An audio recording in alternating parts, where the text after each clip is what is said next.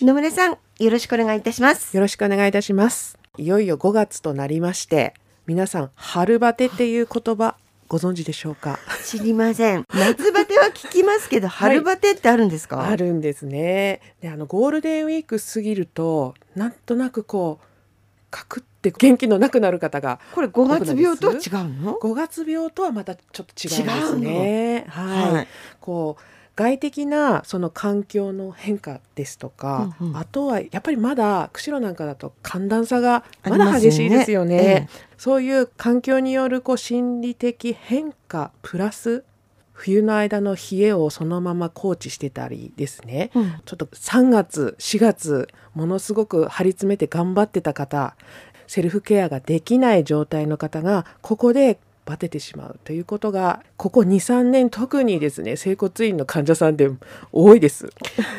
なんか理由あるんでしょうか？何か理由があるんでしょうかね。ね。で今年私心配なのが特にこの新型コロナウイルスでずっと来ていて5類に移行。それでまたちょっとこう世の中の流れが変化があるので、うんうん。それに適応できる方とそうじゃない方が出てきてここでまた春バテは今年は倍増するのではないかと思うんですけれども。ね精神的なものが多いのかしら？そうですね。心と体はまあねつながってますのでそ,、こがうーんこれからどうなっていくのかな？暑い夏が来る前にケアをしていくとすごくいいんじゃないかなって毎日毎日患者さんを見てて思うところなんですがはい。そこでその春バテの対策予防策としてですね、はい。今日はエキナセアを中心にお話ししていきたいと思います。エキナセア前に聞きましたね。はい。それで2年前に仕込んであった 仕込んであった。職人さんみたいになってるんですけどエキナセアをヤシの植物油に漬け込んだものが今日出来上がってきましたのでお持ちしました。はい。2年前ですね。えっ、と熟成されてますね。熟成しっかりされていてこのエキナセアの成分がしっかり植物油の方に混ざっていて体の方にオイルケアとして使用するっていうために作っておりました。はい。で、えー、とミルさんこれちょっと見てもらっていいですか？エキナセアの、紫？うんお花って和名で言うとですね紫バレンギクっていうふうに言います。なんで紫の綺麗なお花なんですよね。ねはい、でこの辺でちょっと見かけるのは難しいんですけれども、ええこちらの方ですがエキナセアといえば免疫力高めるよねっていう風にして知られているんですけれどもあみのりさん今匂いを嗅ぎましたね。これ精油じゃないのでなんかね そんないい香りとか。あのね食べる方の匂い。ですね。美味しそうな。たそうそう。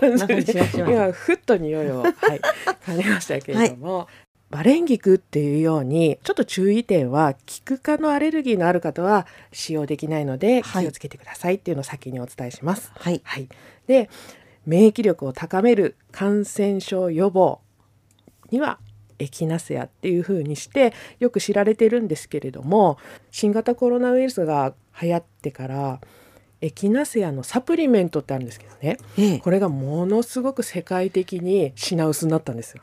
あそう。一気にこう皆さんは免疫力もう健康不安がすごくあったので、まあねはい。免疫力アップして感染症予防っていうんであればね。はい。本当そうですよね。どこのサイト見ても在庫切れで一時。そうだったんですか。そうだったんですけれども、植物を活用する時に特に日本はですね何かこう症状出たら病院に行ってお薬を処方してもらって、こう取り込んで対処するっていうのに慣れてるので、あれなんですけどもこの植物を活用するにはあのお薬ではないので ここに効くっていうよりは普段からお茶だったり今日持ってきた植物油で経費吸収させたりっていう方向浴をしたりして普段からセルフケアで取り込んで予防していってその時になったら重症化しないようなうんうん。予防対策をするっていう使い方をするので、ちょっとこう皆さん勘違いをしててですねはい。これ飲んだからつけたから効く免疫力アップするっていうことではないので予防ねそこだけはちょっとこう、はい、植物の使い方とうん。お薬の使い方の違いを覚えておいてください。はい。で主要成分なんですけれどもカフェ酸誘導体あとは多糖類アルキルアミドというものが入っておりまして自律神経のバランスも取ってくれるっていう力をアップさせてくれます。なので心と体の方両面で有用性があるので春バテにはエキナセアっていう風にして皆さんにお知らせしたいんですけれども、はい。で、えーこの熟成した オイルをですね、ええ。これ体に塗布するのでまずこのエキナセアですとかこれはあのカレンデュラのハーブなんですけどこういうふうにドライにしえてなんですが、無農薬で しっかりしとしした土壌で育ったものっていうのを限定してくださいまず。はいでこれは山梨の知り合いのこう無農薬農家さんから仕入れたエキナセアを使ってるんですけどみどりさんちょっと手の裏に垂らします。はい垂らされました。垂らされました。どうするの？でこれをゆっくりと皮膚に塗っていきます。これだけで大丈夫です。うんはい、これを毎日毎日やっていただけると夏までの間暑くなる時期になんかあのハンドクリームみたいな。あそうですね。でも春あの乾燥するのでね。その乾燥予防にもいいのかなと思うんですけれども免疫力高めるイコール皮膚を強化するっていうのもすごく大事になってくるので、うん。私オイルケアはすごくおすすめ。あのうん。風邪ひきやすい方とか、毎年必ずインフルエンザにかかるとかっていう人いますよね、うんうんうん。そういう方はね皮膚のオイルケアってすごくやってあげると強化されますのであのベタベタしません。ですねええ。匂いさらっとしてます。美味しそうな匂いちょっとだけ。であのベタベタしなくってっていうふうに言ってくださったんですけど本当ベタベタしないでこのヤシの植物油もアレルギーある方ってほとんどいないので安全に使えるものですので、このエキナセアプラスヤシの植物油っていうのは皆さん気軽にあと手軽に手に入れることができますのでやってみてはいかがでしょうか？はい。そして？はい。そしてですね、また毎回登場するんですけれども、地元産カラマツですね。はい。カラマツもこの葉っぱを2年前にこれも2年前ですね。2年前です、はいホワイトリカーに漬け込んだものも出来上がってきましてはい。これアルコール？アルコールなんで匂い嗅ぐとわっツンってなりますはいうんでもカラマツなんかちょっと丸い感じになってる角が取れてるような。そうねはいでカラマツのホワイトリカー漬けなんですけれどもこちらはチンキとしてですね熱湯にコップ一杯の熱湯に23滴垂らして飲みます。あ、これは飲むんです飲ね。みます。はいこちらの方は口の方から入れるっていうことなんですけれども、ええあとはあのうがい薬としてですね使用するのもいいんですけれども、まあカラマツいつもお伝えしているように呼吸器系ですとかあと軽い喉の痛みや咳の緩和に使われることが多いので、こちらのチンキも毎日2週間飲んだら1週間お休みしてうん。また2週間飲んだら1週間お休みしてっていうのを3ヶ月ワンクールでやっていくと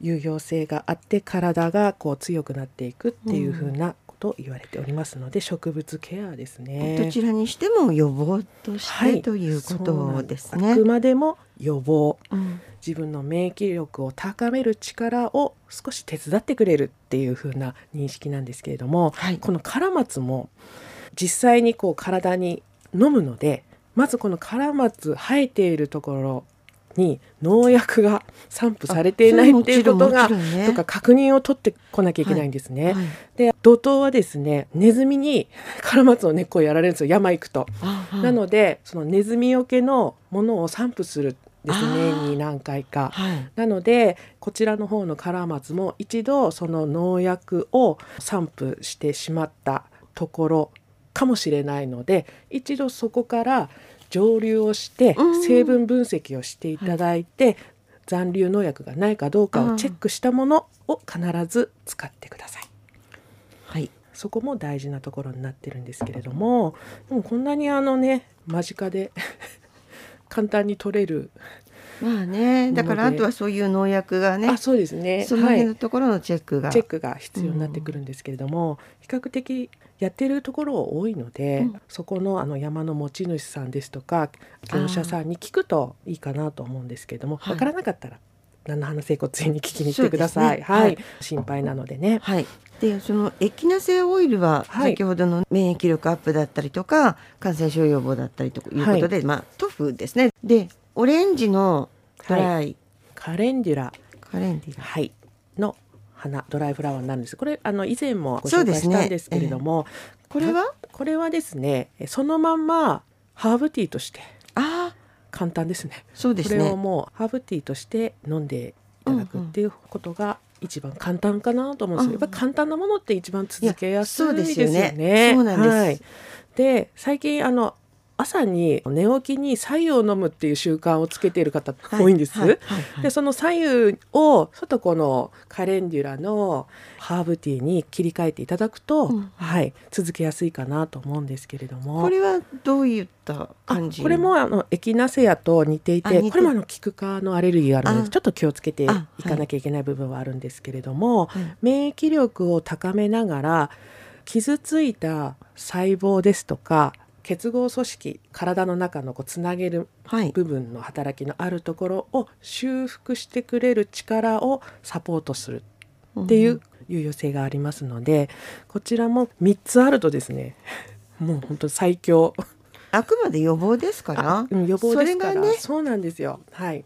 結局あのもう病気になってしまったり何かしてしまったら必ず医療機関に行かなきゃいけないんですけれどもそうですよね。そう,、なるべくならないような自分の体だけでこうなんとかできるっていう力も人間って備わってるんですけれども、はい。その備わってる力を少しだけ補完的にサポートするっていうのうんうんがこの植物のいいところなので、で万人向けアレルギーなどを注意しながらええ。使っていけると。ちょっとしたことでですね皆さん使えますのでぜひこの春にですね5月で、まあ、夏に向かっての体づくりにぜひ使っていただければなというふうに思います。はい。はい、今日は春バテについてでした。はい、ありがとうございます。ありがとうございました。